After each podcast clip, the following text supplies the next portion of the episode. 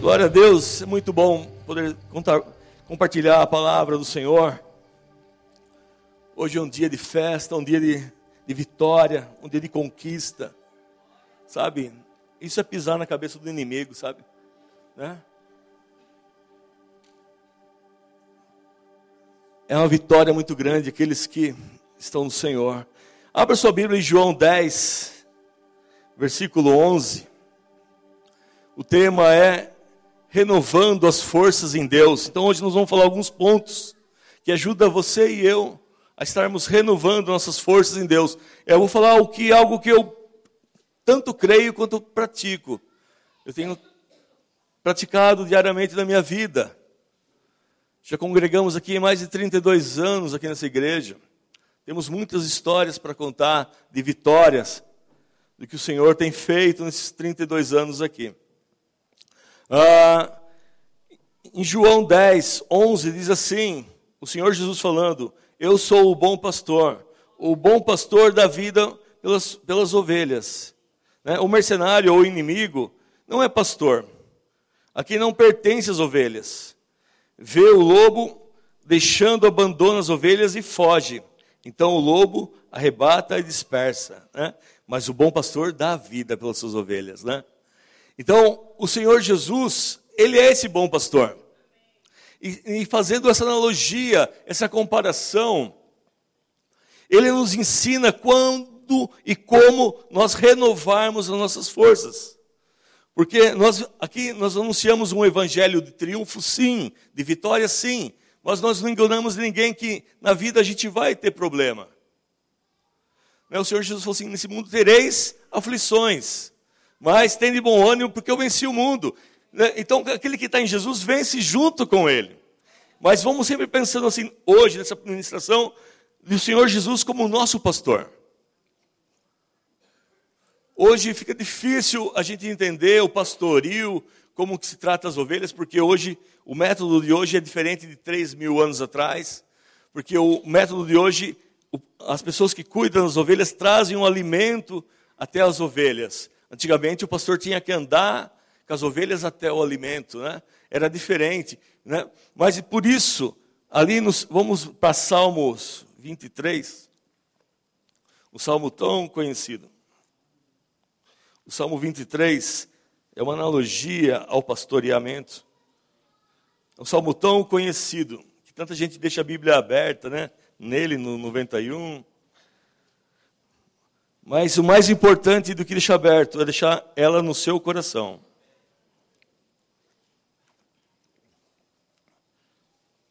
Então, renovando as suas forças, as nossas forças em Deus. Como fazer isso? Quando bate aquele desânimo físico mesmo, você trabalhou demais, estudou demais, está cansado, o que é necessário para reavivar uma força?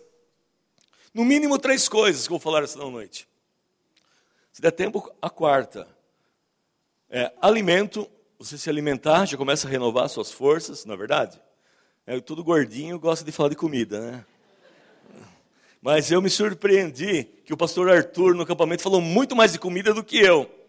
Falou muito de comida, né? E eu estava tendo até vontade, porque eu sou. Né? Mas assim, ah, então, renovar suas forças, primeiro o alimento. Depois, água, se hidratar. Cada vez mais as pessoas falam, tem que beber água, tem que beber água, se hidratar. Né? Então, e também o descanso, descansar. nós vamos ver aqui no Salmo 23 esses três cuidados básicos para renovar as forças. Se tiver alguém aqui cansado hoje, aprenda, mas pratique amanhã. Sabe, eu tenho pensado e o Senhor tem falado no meu coração, e sempre quando pregar, ministrar, palavras que possam ser usadas no dia a dia. Porque se eu falar para vocês alguma coisa muito uh, teológica ali, mas e depois na hora que precisar, na segunda, terça, quarta, quinta, sexta-feira, não é verdade? Então é melhor uma palavra simples que te motive a praticar no seu dia a dia. Amém? Que você possa ensinar o seu parente, os seus filhos, que você possa viver lá na sua casa. Isso é importante. Então é fé para o dia a dia, né? E no Salmo 23, no versículo 1, Está corretíssimo a, a, a tradução da Bíblia. O Senhor é meu pastor e nada me faltará. Oi, a gente já sabe, né? Então, lá nós vimos em João 10, 11 que Jesus é o nosso pastor. E aqui Davi escreveu isso três mil, é, é, mil anos antes de Jesus. E até nós, três mil anos. Esse, vers, esse salmo tem três mil anos. Né? Mas é tão atual, tão necessário para o nosso dia a dia. Né? Então, primeiramente, eu tenho que reconhecer. Esse versículo, primeiro, é condicional. Sabe que, para quem que não vai faltar nada? Para quem o Senhor é pastor. Opa! Então, se nessa noite ainda você não aceitou Jesus, não convidou, daqui a pouco eu vou dar oportunidade. E você fala, Senhor Jesus, entra no meu coração, vem ser meu pastor, que eu quero tudo que aquele gordinho barbudo falou. Eu quero tudo aquilo, porque é condicional. O Senhor é meu pastor e nada me faltará. O rei Davi falou desse, vou contar para vocês do jeito que ele falou há três mil anos atrás. Ele falou assim, ó, Adonai Roi Loessar. É na linguagem deles lá. Eu tenho estudado há algum tempo a língua deles. Então, o Senhor é meu pastor e nada me faltará. Então, mas para nada me faltar, o Senhor tem que ser o meu pastor. Eu não estou aqui para passar pano em ninguém, eu vou falar a real. Né? Ah, mas eu vou de vez em quando lá, né? Porque tem aquele salmo que fala assim: aquele que habita no esconderijo do Altíssimo, na sombra do Impotente, descansará. Quem vai descansar? Aquele que habita esconderijo do Altíssimo. Habitar não é visitar. Ah, eu vou de vez em quando, vou lá no culto de quinta-feira. Né? Aí eu vou estar tá lá, tá bom, acabou, já põe na Globo para ver que escola que ganhou no, do, do carnaval. Só visitou. E às vezes tem visita que incomoda a gente ainda por cima, né? Então vai para incomodar porque você vai pedir as coisas. Mas então, mas é quando você habitar, meu. Quando você habitar na, na presença do Senhor. Está falando para o Zezé.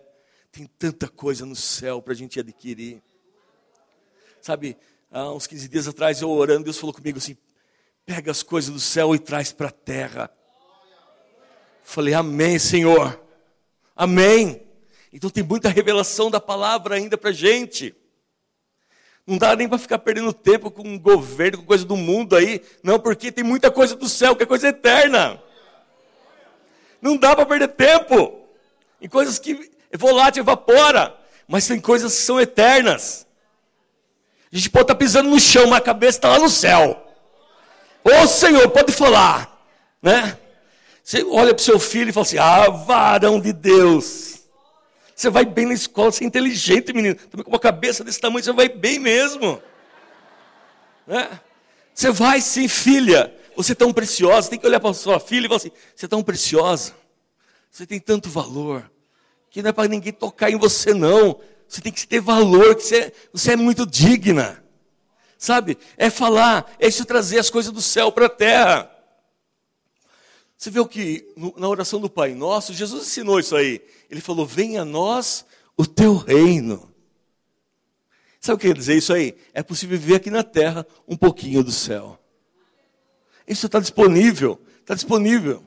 Né? Mas para quem? O Senhor é o meu pastor, é o pastor. Está escrito aqui. Então a gente pode orar. Se eu já aceitei Jesus, eu já trouxe ele para a minha vida, eu falo, Senhor, o Senhor é meu pastor e nada vai me faltar. E sabe, eu nunca vi Deus falhar com ninguém. Sabe quando você traz a oferta? Deus nunca vai ficar devendo para você. Ele sempre vai retribuir. Mas sabe, tem uma, tem uma diferença de ser abençoado e ser abençoador. O abençoado é aquela pessoa que tem as bênçãos, mas a gente tem que elevar mais para o alto, mais para o céu. Assim, a ponto de ser abençoador. Eu tenho tanto na minha vida que eu posso abençoar todo aquele que precisar. Busque isso, irmãos. É disponível. Na cruz já foi conquistado isso. Sabe, conquistar a terra é conquistar tudo o que Deus conquistou na cruz. Você sabe qual é o valor da sua vida? Nunca mais você que falar assim, ah, eu não tenho valor, eu não valo nada. No mundo, você vale o carro que você tem, a casa que você tem, mas no reino espiritual, você vale o sacrifício da cruz que Jesus morreu por você.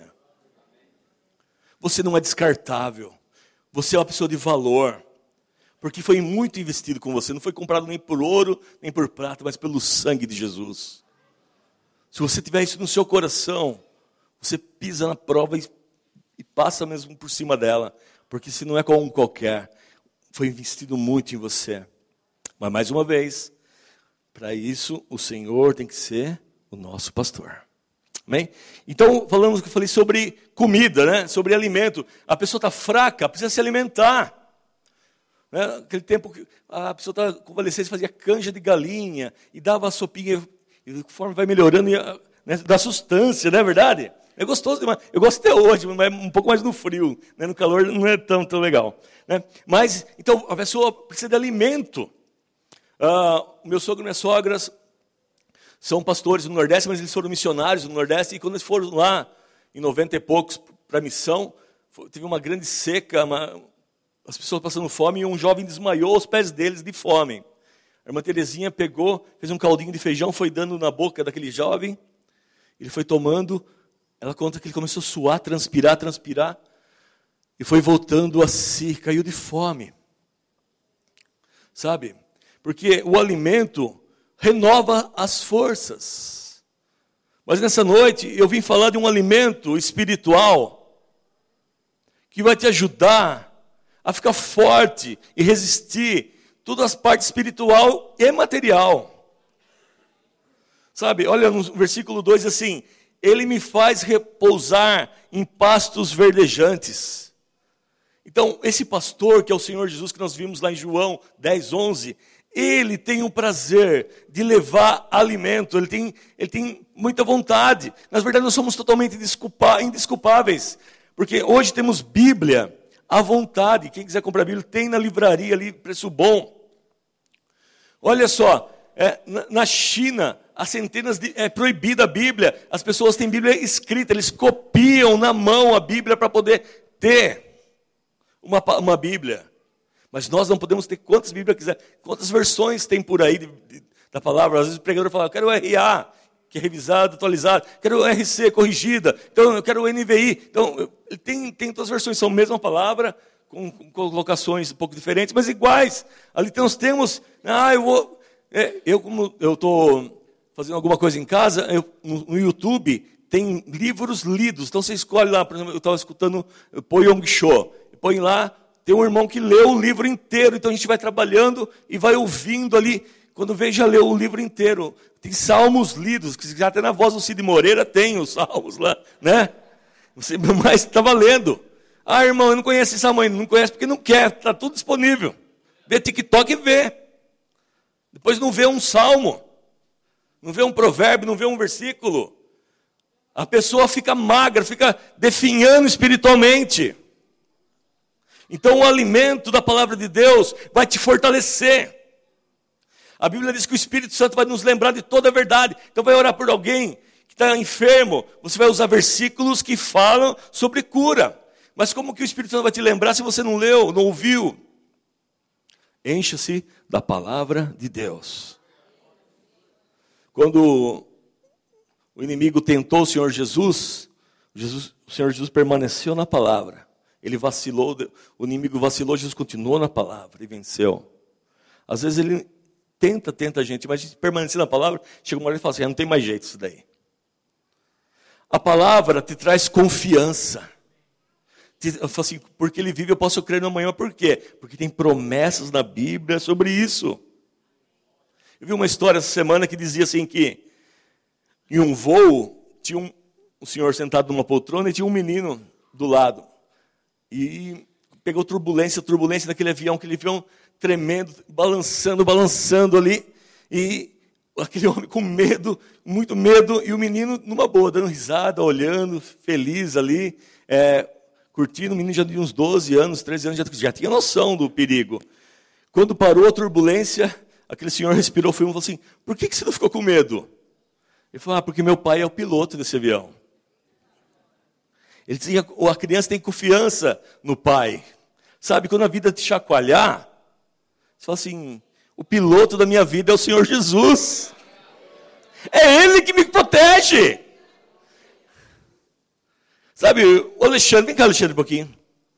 Hoje é dia de testemunhos também. O Alexandre pregou tão lindo, né? Eu sou fã do Alexandre, porque eu conheço ele tanto aqui no púlpito quanto na vida pessoal. Mas esse homem teve dois cânceres. Fala um pouquinho. É bem, bem rápido, né? Não dá mais oportunidade, né? Sabe, é, eu tive um câncer em 2008 e quando foi em, fiz a cirurgia, tal, tudo bem. Quando faltava alguns meses para dar cinco anos de acompanhamento, aí eu tive reincidência. Deu aqui perto da coluna entre a cava e a horta. Já estava com em julho de 2013. Eu comecei a fazer o tratamento dia é, 1 de julho de 2013. Quando foi em, em setembro, foi, foi quatro sessões de quimioterapia, né, com sete aplicações cada uma. Quando eu fiz a terceira sessão, eu, meu coração não aguentou, tive um infarto em setembro de 2013. Fiquei cinco dias na UTI, fiz dois cateterismos. É, quando você vê como que Deus ele, ele cura, né? E por causa disso, quando eu fui começar o tratamento, a médica nos chamou, eu e minha esposa, e falou: olha, é, por causa da reincidência, por causa da quimioterapia, que vai ser um, muito agressiva, é, vocês não vão ter, poder ter mais filhos. Vocês têm filhos? Eu falei: eu tenho. Na época, meu filho tinha 13 anos. E, e ela, falei: não, não vou querer ter mais, né? Porque tem todo um processo de congelamento. Se quisesse ter, fazer ter outro filho mais para frente, né? A médica nos chamou. Mas optamos por não, porque já, já tínhamos um. Quando foi em, em dezembro de 2013, eu já tinha recuperado, mas porém eu estava fazendo radioterapia porque o meu coração não ia aguentar a quimioterapia mais. E aí, imagina você receber uma notícia que não pode fazer mais a quimio e o tumor do mesmo tamanho. Do mesmo, não diminuiu nada e muito agressivo. E quando foi em dezembro, eu lembro, né, do, dezembro de 2008, a gente servia no estacionamento, né, na época. Eu já, em dezembro, eu já voltei a servir no estacionamento. Mas ainda não estava liberado para trabalhar na empresa. Dez meses depois, onze meses depois, eu já estava liberado para trabalhar, né, voltei a trabalhar e totalmente curado. Mas pois o meu coração, eu tomava a base de uns 18 comprimidos por dia, por causa do infarto. Quatro anos depois, eu já não tinha mais nada. Meu coração totalmente curado, não tinha nada. Sabe? E sempre firme ali, o Senhor mostrando, e a gente firme na obra, liderando célula e servindo na casa do Senhor, né? dando aula na escola de líderes. E foi, foi. Depois de sete anos, né? sete para oito anos, é, a, a, minha esposa ficou grávida de novo. Depois a gente tem a Ana Beatriz, né? que ela gosta de trazer a oferta, né? e dançar, né, a bailarina do Senhor. E, e o Senhor fez esse milagre na minha vida. Curou o câncer, isso já fazem né, é, 10 anos, vamos fazer agora, dia é, em julho, primeiro de julho, faz 10 anos já que, que eu passei por todo esse processo. E o Senhor tem cada vez mais me surpreendido. Isso que eu, eu incentivo assim, não desanime.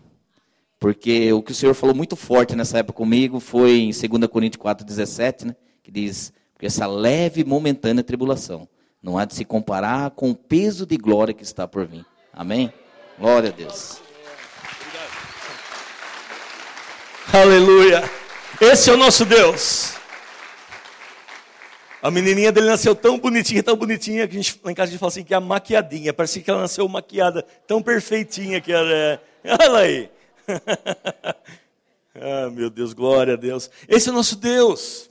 É um Deus que vale a pena, vale a pena cuidar, trazer no nosso coração, trazer nossa vida, né? Então se alimente da palavra. Resista pela palavra. Vem uma situação, vem uma notícia ruim, resista pela palavra. Peça ajuda.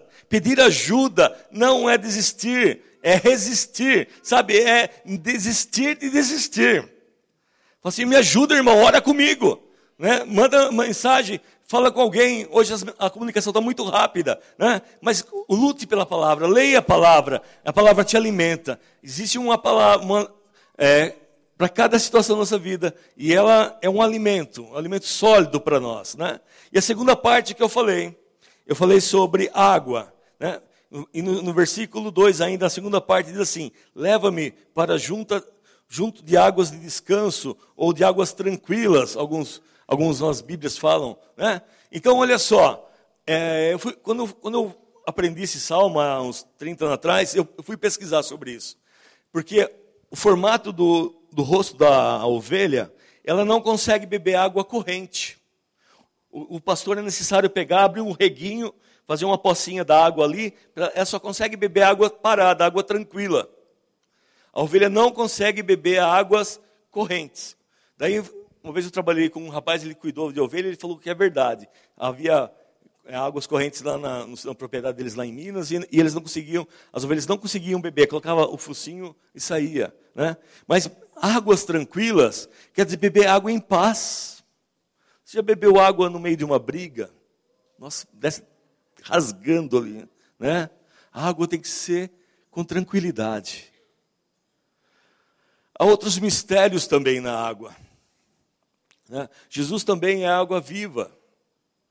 Sabe, ele falou para a mulher ali samaritana que se bebesse dele, aceitasse ele como Senhor, ali ia jorrar da vida dela águas vivas.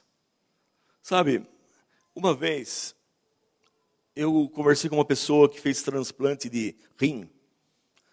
E ele falou para mim assim, Paulinho, eu achei que ia morrer de sede. Porque antes de fazer o transplante, molhavam a boca e aí hemodiálise todo dia, e molhava um pano na minha boca, eu queria beber mais, se eu bebesse, ah, meu corpo inchava. Né? E eu falei, Senhor, eu não posso tomar mais água de qualquer jeito. Cada vez que eu tomar água, eu vou te agradecer. Comece a fazer isso para você ver na sua casa. Fala, Senhor, obrigado por essa água. Sabe, se você sabia que a água, ela é abençoada. Porque a Bíblia diz lá em Gênesis que o Espírito de Deus pairou sobre a face das águas. E ao pairar sobre a face das águas, ele abençoou as águas. E se você tomar água com fé, qualquer dia desses que me convidar, a gente vai fazer um dia de abençoar a água e a gente vai tomar junto. Existe uma brahá, uma bênção especial para a água. Você nunca mais toma água de qualquer jeito. Ela transforma em remédio, em saúde para a sua vida. É? Eu acompanhei uma moça, uma irmãzinha em Cristo que mora em Israel, e ela falou assim que todas as coisas quando ela ficava com dor de cabeça, a família falava assim, toma água. Ela falou, oxi, né, o jeitão dela. Ela foi no médico, o médico falou, toma água. O médico lá em Israel falou, toma água. Como assim? Né? E ela percebeu que eles acreditam realmente que as águas são abençoadas. Sabe, primeiramente você toma água ali, né? A água faz, traz vida, se hidrata. Então, por isso essa preocupação do Senhor em fazer em conduzir ali as pessoas em águas de descanso. A água viva que é o Senhor Jesus te renova a tua força em Deus. Vai dar água para o filho, pro filho para a filha? Fala, Deus te abençoe, filho. Olha que gostoso. Bebe essa aguinha aqui. Põe na chuquinha, assim, a nenezinho, né? Não existe chuquinha ainda, nem sei se existe ainda. Faz uma madeirinha pequena. E dá ali, né? A criança vai tomar, vai dormir bem. Abençoa. Depois que você bebeu água, você fala, Senhor, obrigado. Porque essa água me trouxe vida, me trouxe saúde. E quando você for no banheiro também, soltar ela, você vai agradecer, porque só quem teve pedra no rim sabe quanto que é dolorido. Sabe, a gente tem que ser grato a Deus. A gratidão traz os céus na terra. E a murmuração atrai demônios. Sabe? Você só murmura e depois ainda quer viver numa bênção, viver na paz, viver em, em, em passos verdes, não vive. Sabe? Então vamos lá de novo. Salmo 23. O Senhor é meu pastor e nada me faltará. Ele me faz repousar em pastos verdejantes. Leva-me para junto de águas de descanso e refrigera minha alma. Olha só, quantas pessoas fazem besteira por estarem nervosos, fazem negócios errados, falam palavras erradas, porque a alma não está refrigerada, porque não se não respirou e falou no calor da emoção e às vezes coisas que construiu a vida inteira, com a mão destruiu. Tem um ditado que diz: o que a mão constrói, às vezes a boca destrói. Mas nessa noite, nós vamos aprender cada vez mais em renovar nossas forças no Senhor. Guia-me pelas veredas de justiça, por amor do seu nome. Ainda que eu ande pelo vale da sombra da morte, não temerei mal algum, porque tu está comigo. O teu bordão, o teu cajado me consolam. Preparas uma mesa na presença dos meus adversários. Unge minha cabeça com óleo. Essa parte que eu queria chegar. É bem sério isso, e é isso que nós vamos fazer daqui a pouco, ungir. Olha só, em Israel, há três mil anos atrás, até hoje, tem muita mosca. Muito mais do que aqui, umas moscas diferentes. E a mosca em hebraico chama zevuv. É mosca em hebraico, até hoje. Né? E tem até demônios que chamam Beuzebu, ou Baal Zevuv, que é Deus das moscas, que atormenta as pessoas, porque as, as ovelhas, naquela época, as, as ovelhas têm de ser dócil, mansinha, tudo, mas as moscas vinham no ouvido, ali, e entrava e, botava os ovos, naquele chama o berne, ali, e a ovelha de mansa, ela começava a se debater, bater a cabeça nas rochas, e se cortavam, daí virava aquela bicheira. Então o que, que o pastor fazia naquela época? Ele pegava o óleo e ungia a cabeça de cada ovelha. O cheiro do óleo, da unção, espantava as moscas. Ah! Entendeu? Por isso que a gente unge. Vai espantar qualquer capeta. Ele tem que correr. Porque é lugar de unção. Então as ovelhas eram ungidas. E até hoje nós ungimos as ovelhas. E pedimos para ungir. Sabe por quê? Quantas pessoas estão perturbadas por aí, né? fazendo loucuras, e aquele nervosismo, a alma não está refrigerada, e ali está. Porque às vezes, não, às vezes não estão endemoniadas, mas estão influenciadas por demônio. Ah, Paulinho, mas eu sou crente e tudo, mas às vezes fico com o pensamento, é influência, não é endemoniamento. Demoniamento é quando a pessoa faz, abre a sua vida para poder incorporar o bicho ali. Mas, de repente, por situações, ele fica, a Bíblia diz que ele fica ao derredor, bramando como leão, procurando quem possa tragar. Mas a unção com óleo despedaça o jugo. Eu quero incentivar vocês a valorizar a unção com óleo. Não pode banalizar de qualquer jeito. Porque na hora que consagra o óleo e é colocado sobre a pessoa, verdades espirituais acontecem. E acontecem mesmo. A unção com óleo despedaça qualquer jugo. Seguindo com os testemunhos, eu gostaria de dar um testemunho meu. Nós estamos aqui na igreja há mais de 30 anos. Cuidamos do ministério infantil, e minha esposa aqui da igreja por mais de 10 anos, em duas partes, 10 anos. E só que cinco anos de casado, minha esposa não podia engravidar, não engravidava. E nós queríamos tanto uma criança. A casinha já estava pronta, o quartinho dele já estava pintado, estava prontinho. O pastor Jonas morava nesse quarto até aquele momento. O pastor Jonas morou na minha casa, saiu para casar. E chegou um momento que a gente queria muito uma criança, a gente cuidava dos filhos. Daí fomos para Vinhedo, o nosso convênio era lá, o doutor Jarbas Tortado falou, olha, ela tem endometriose, ovário policístico, varizes no útero, vai ser muito difícil de engravidar. Falei, mas a gente tem fé. Ele falou assim, fé ajuda, beleza, mas vi que ele nem deu muita bola para isso, assim, na hora. Né? A gente vinha no culto, eu sempre sentei aquele canto ali. Chegou um momento que eu sentava numa cadeira, pulava uma, e a Eliana sentava no outro. Até os obreiros ficavam assim, Paulinho, está desocupado, eu falei assim, irmão, deixa um pouquinho vazio, porque isso aqui é para o meu filho. Né? Esse aqui é meu filho, vai vir, vai vir. O obreiro falava, hum, tá bom, né? Às vezes estava muito lotado, a gente deixava alguém sentar ali, mas se dava, se tinha espaço para outro lado, a gente deixava uma cadeira vazia. E sempre pedindo oração com óleo, com unção ali, né? O mesmo médico, o doutor Jarbas Tortado, fez o parto da Eliana e nasceu Davi. Hoje Davi tem 23 anos, ministra ao Senhor. Eu, é, homem de Deus, está começando a construir, vai casar. é, ele vai tomar banho, eu, eu, vou atrás da porta, porque ele gosta de ouvir música, assim, as coisas é, no celular, tomando banho. Daí eu fico lá ouvindo. O que, que ele está ouvindo? Ouve só louvor e pregação. E eu glorifico a Deus por isso. Depois, há uns 11 anos atrás, minha esposa tornou ficar grávida, veio o Levi. O Levi é meu companheiro, é meu parça. Né? Então, esse, esse, final de semana ele me deixou tão feliz que ele falou assim: Pai, eu vou ajudar no ministério infantil, eu quero ser um tio das crianças. Eu falei, glória a Deus. É isso aí, criar no Senhor, é criar na igreja, sabe? Ah, eu não consigo ver nenhum outro sucesso se não tiver os filhos aos pés do Senhor. É isso que é sucesso para mim.